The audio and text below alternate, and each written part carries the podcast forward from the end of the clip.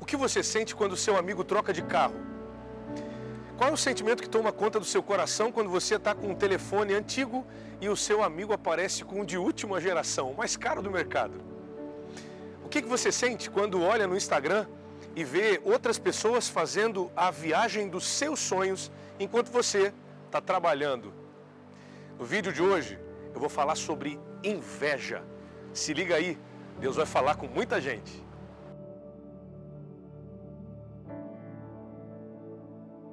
Você abre o seu Instagram e vê os seus amigos viajando, época de férias, e você vê pessoas indo para os destinos que você sempre sonhou em ir, enquanto você está em casa lavando louça, fazendo faxina ou está trabalhando.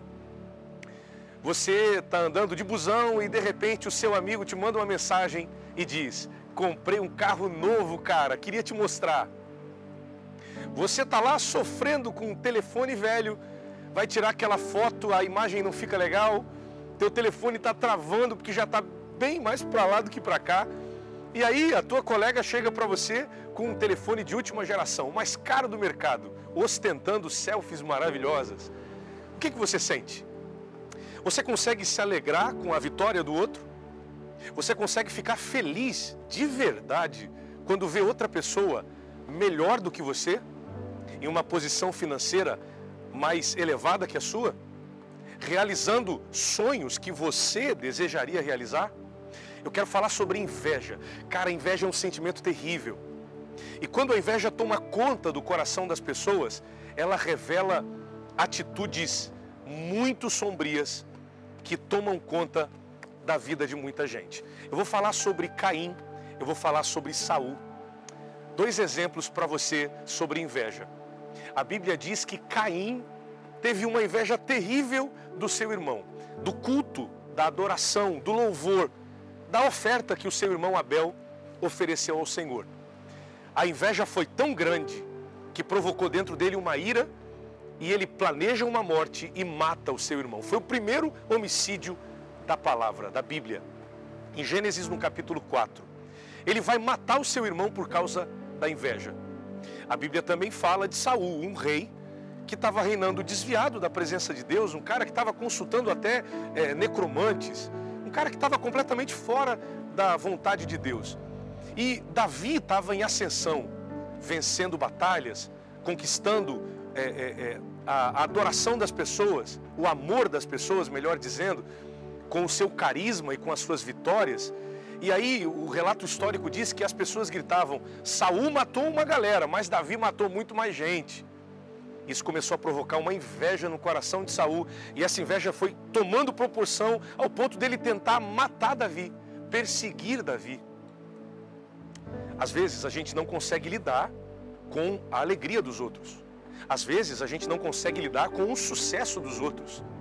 Se o sucesso dos outros te incomoda, com certeza, em algum nível, você está sofrendo com a inveja. Existe uma outra perspectiva, a perspectiva de quem sofre a inveja. No caso, Abel, que sofre com a inveja e depois com o homicídio do seu irmão. A perspectiva de Davi, que sofre com a perseguição do rei Saul. É difícil sofrer a inveja, porque às vezes quem passa por isso nem faz ideia. O coração da pessoa é limpo e puro para isso, e ele só está seguindo sua vida, fazendo o que tem que fazer, mas existem outras pessoas tentando atrasá-lo com a inveja. A inveja é um sentimento sombrio, maligno. A inveja nasce no coração de Satanás. Você sabia que o primeiro invejoso de todos os tempos foi Satanás? Quando ele olha para Deus e deseja ser igual a Deus, quando ele olha para Deus e diz: Eu posso ser como Ele. Tudo o que motivou a queda de Satanás foi a inveja. Quando você desenvolve inveja no seu coração e alimenta esse tipo de sentimento, você está se tornando num mini diabo.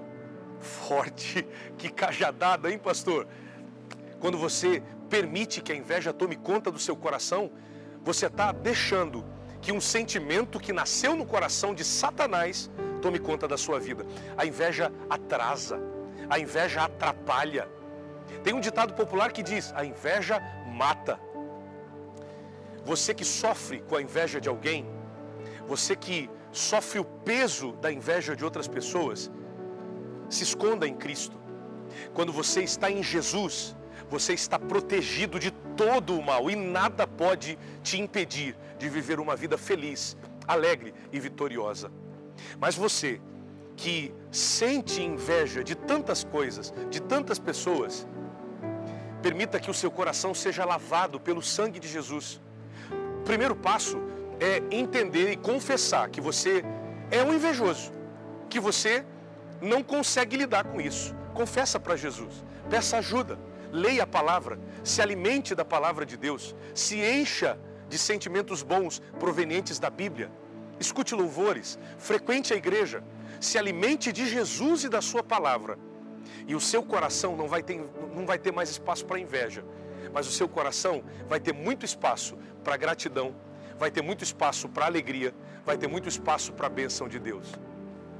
Um segredo para você vencer a inveja. Pare de se comparar com outras pessoas. Pare de comparar o que você faz com o que outras pessoas fazem. Porque quando você se compara com alguém que está muito acima de você, em outros níveis, às vezes você está se comparando com alguém que trabalhou muito mais, que estudou muito mais e que está colhendo os frutos de tudo que plantou. Mas quando você se compara com alguém que está muito mais alto, muito mais na frente, você corre o risco de invejar os resultados dessa pessoa. Ou quando você se compara com alguém que está mais abaixo ou mais atrás que você, você corre o risco de se tornar uma pessoa arrogante, orgulhosa, exaltada, dizendo: Eu sou melhor que os outros. Sabe o que você faz? Se compare com você mesmo no passado. Quando você olha para a sua vida, para quem você era ontem, e você vê aonde você está hoje, o que você está fazendo hoje, você vai ter uma base para entender se você está avançando, está progredindo ou não. Para de invejar o que os outros têm. Lute, trabalhe, conquiste, se esforce, seja fiel e tenha os seus resultados. Às vezes, você pode não estar tá fazendo a viagem dos seus sonhos hoje, mas se você trabalhar, for fiel, se esforçar, amanhã você é que vai estar tá nesse destino. Você é que vai estar tá realizando esse sonho.